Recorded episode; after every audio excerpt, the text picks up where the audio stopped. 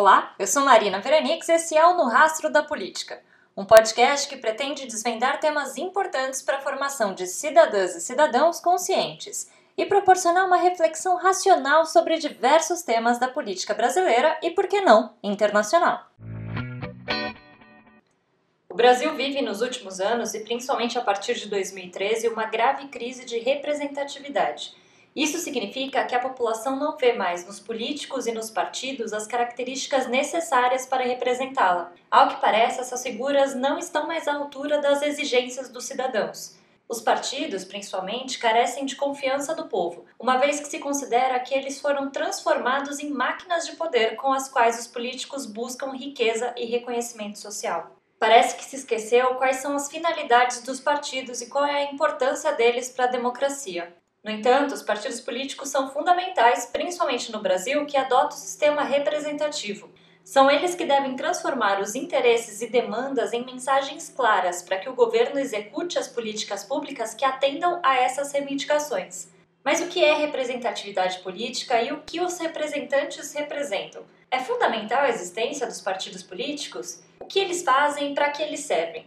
É isso que a gente vai tentar esclarecer nesse episódio. Fiquem comigo.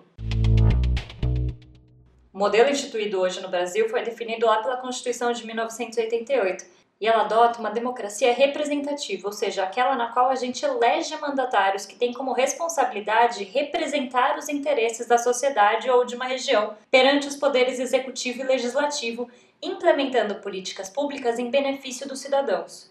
Está instituído lá no artigo 1 da Constituição que todo o poder emana do povo que o exerce por meio de seus representantes eleitos ou diretamente, nos termos dessa Constituição. Ou seja, o povo é o fundamento, o princípio de legitimidade dessa organização política. É ele que precisa legitimar os indivíduos que ocupam as posições no Estado. Esses representantes representam o povo como um todo. No entanto, ao mesmo tempo, se vê uma ligação particular com os representantes e aqueles eleitores que votaram nele, os que ajudaram ele a ser eleito. As pessoas votam em seus candidatos porque se sentem identificadas com eles, por serem membros do mesmo gênero, da mesma religião, raça, da mesma região, ou mesmo por terem uma personalidade ou estilo que eles admirem. Daí surge aquela frase muito repetida que fulano de tal me representa. Isso pode se tornar um problema quando a gente analisa de acordo com o sistema proporcional, que nem sempre o nosso voto vai ajudar a eleger aquele candidato que a gente escolheu. O voto em um representante pode ajudar a eleger um outro indivíduo de seu partido ou da sua coligação que, em tese, possui ideias e um programa de governo semelhante ao dele. Ou não. E isso acontece porque, em certa medida, os representantes também representam ideias, princípios, valores ou interesses. Seria impossível que um único representante apresente e discuta com os eleitores todas as questões relevantes a uma sociedade durante o período de seu mandato. Em resumo, a gente pode pensar que os representantes representam ao mesmo tempo o povo de uma forma geral, seus eleitores, ideias, princípios e grupos sociais com identidades específicas. É muita coisa e cada uma dessas dimensões tem várias complicações. Por exemplo, se um candidato durante o período eleitoral se coloca a favor de uma certa pauta, mas quando eleito professe e se posicione nas suas esferas de atuação de forma diferente, ele continuaria te representando? Na prática, não, e isso é conhecido como estelionato eleitoral. Tudo isso coloca um desafio importante para a democracia. Como organizar esse exercício de representação e de comunicação com os cidadãos ao longo do tempo? A resposta típica nas sociedades democráticas modernas foi a criação de partidos políticos. Os cientistas políticos, desde meados do século XVIII, têm tentado conceituar e compreender a importância dos partidos políticos dentro de um processo político democrático. Edmund Burke foi um precursor no desenvolvimento de um conceito de partidos políticos. Ele chegou a dizer, em 1770, que os partidos eram uma espécie de corpo de pessoas unidas para promover o interesse nacional. Já no século XIX, o Benjamin Constant conceitou os partidos políticos como sendo uma reunião de homens que professam a mesma doutrina política. Para realizar esse objetivo de organizar a disputa de poder, os partidos exercem quatro funções fundamentais. A primeira é organizar a complexidade do debate social e político relevante. Em uma sociedade complexa como o Brasil, ou mesmo em uma cidade grande, são muitos os temas a serem debatidos e vários deles apresentam uma enorme complexidade. Mas como decidir onde deve ser gasto o dinheiro público ou quais são as prioridades daquele Estado? Os partidos, ao menos idealmente, têm por função organizar, simplificar essas múltiplas questões na forma de programas partidários minimamente coerentes Programas esses que podem, claro, ser alterados ao longo do tempo e que estão abertos a disputas internas o tempo todo. A gente pode, por exemplo, entender melhor que um certo grupo é a favor de privatizações de empresas enquanto outro é contra, ou que um certo partido defende um aumento de gastos com saúde e educação enquanto o outro privilegia o equilíbrio das contas públicas. Em segundo lugar, os partidos atuam para selecionar indivíduos que possam se tornar parte dos quadros e que possam eventualmente ser lançados nas disputas eleitorais. Essa é uma função extremamente importante, já que em muitas das sociedades podem surgir pessoas interessadas na política e que em um momento ou outro podem pensar em se lançar candidatos para vereadores, prefeitos ou deputados. Os partidos costumam acolher parte dessas pessoas, mas eles também vão atrás de cidadãos com perfil de liderança ou com nomes políticos reconhecíveis para fazer parte dos seus quadros. Em terceiro lugar, os partidos disputam eleições, com todo o trabalho burocrático, comunicacional, financeiro, jurídico e político que tudo isso envolve. É preciso selecionar os candidatos, estabelecer prioridades de financiamento de campanha, coordenar a produção da campanha eleitoral, atuar na justiça contra ataques e manobras ilegais dos outros partidos, enfim, existe uma quantidade imensa de tarefas durante o processo eleitoral. Também cabe aos partidos o levantamento de recurso para financiar as campanhas. E por fim, os partidos atuam junto aos representantes eleitos ao longo dos seus mandatos. Essa atuação se dá de muitas formas, por exemplo, pressionando para que eles votem de acordo com as ideias do partido, ou para que eles indiquem pessoas do partido para seus cargos de confiança. Resumindo, os partidos são extremamente importantes uma vez que representam a população, sendo instrumento de articulação entre as pautas da sociedade e a dos governantes. São eles que traduzem a preferência da população por uma política ou outra. Além disso, escolhem os candidatos e lideram a burocracia nas campanhas políticas, também exercendo uma forma de controle durante o período eleitoral.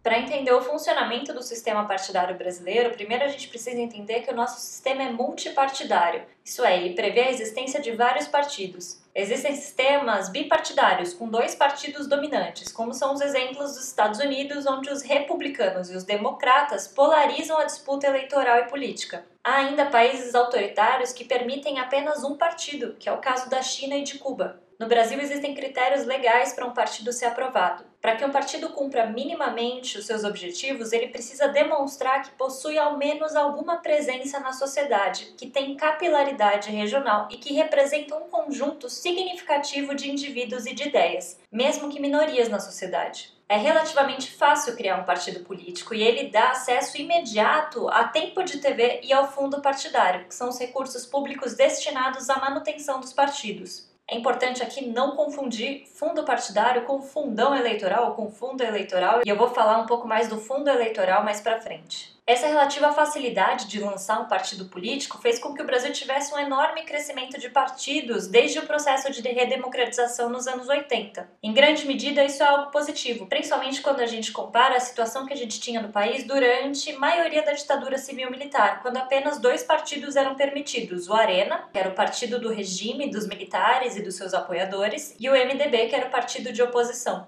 Em 1979, no contexto da abertura do regime autoritário, o governo permitiu a criação de novas siglas. De lá para cá, as siglas não param de aparecer e desaparecer no Brasil, e o tempo todo existe a tentativa de criar novos partidos, muitas vezes em benefício de lideranças políticas específicas, ou para trazer maiores vantagens em uma eleição que se aproxima. Hoje, há 33 partidos registrados no TSE, um número considerado bastante alto em comparação internacional. Mas para não virar bagunça, foi criado o que a gente costuma chamar de cláusula de barreira, que é uma norma que impede ou restringe o funcionamento parlamentar a um partido que não alcance determinados percentuais de voto.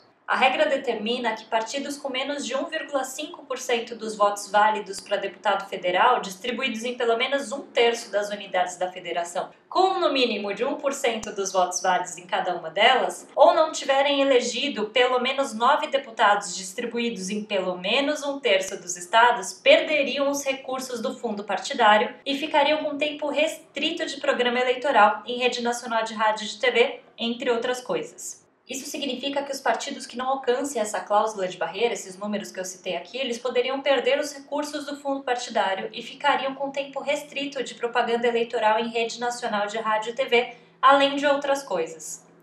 Apesar dessa cláusula poder prejudicar os partidos menores que não têm muitos votos e ajudar partidos mais tradicionais a se fortalecerem, ela é benéfica à medida que ajuda a não pulverizar os políticos em muitos partidos. Essa pulverização prejudicaria a formação de maiorias para as votações das casas legislativas, o que poderia levar a uma paralisação dos trabalhos. Formar a maioria é necessário uma vez que a gente vive num sistema de presidencialismo de coalizão, mas isso é assunto para outro episódio.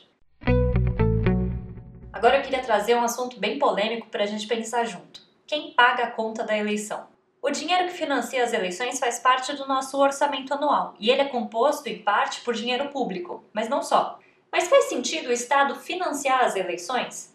Em 2015, depois de inúmeros casos envolvendo grandes investigações, como a Operação Lava Jato, que apontaram a existência de esquemas sofisticados de corrupção envolvendo financiamento ilegal de campanha política, e o favorecimento de empresas em licitações públicas, o Supremo Tribunal Federal determinou a inconstitucionalidade do financiamento privado de campanha, sob o argumento de que estaríamos diante de um cenário de uma verdadeira captura do poder político pelo poder econômico. Depois dessa proibição do financiamento privado de campanha, o que aconteceu foram que poucas pessoas físicas se interessaram em fazer doações para as campanhas. Então, em 2017, foi criado o Fundo Especial de Financiamento de Campanha, chamado Fundo Eleitoral, ou Fundão. Agora, em 2020, vai ser a primeira eleição municipal que fará uso desse fundo. O fundo distribui seus recursos de forma proporcional à representatividade parlamentar. E ele é distribuído da seguinte maneira: uma pequena parcela é dividida igualmente entre os partidos, e o restante é distribuído na proporção da votação dos partidos e da representação no Congresso Nacional. Para os críticos da distribuição dos fundos para os políticos e para suas campanhas, apesar dos valores altos que beiram 2 bilhões de reais, o emprego dos fundos públicos significou uma melhora importante na competitividade eleitoral. Vale fazer um adendo aqui que a partir de 2020 os recursos do fundo eleitoral também serão distribuídos conforme as cotas eleitorais, ou seja, uma parte desses recursos será destinado a candidatas femininas e outra parte a candidaturas de negros e pardos.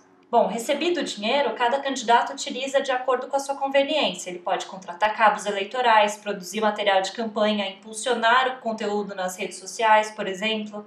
Lembrando aqui que todo gasto deve ser comprovado e as contas da campanha precisam ser aprovadas pelo Tribunal Eleitoral competente. Caso contrário, pode-se haver uma punição nas esferas eleitorais e penais. Disso tudo é importante a gente entender que alguém sempre vai pagar a conta, mas o Estado precisa garantir que isso seja feito de forma democrática. Sem o fundo eleitoral, as eleições seriam financiadas unicamente por entes privados e a gente já viu onde isso vai parar. A gente teria então dinheiro mandando na política, ou seja, quem tem mais dinheiro ou amigos com dinheiro consegue fazer uma campanha melhor e tem mais chance de ser eleito.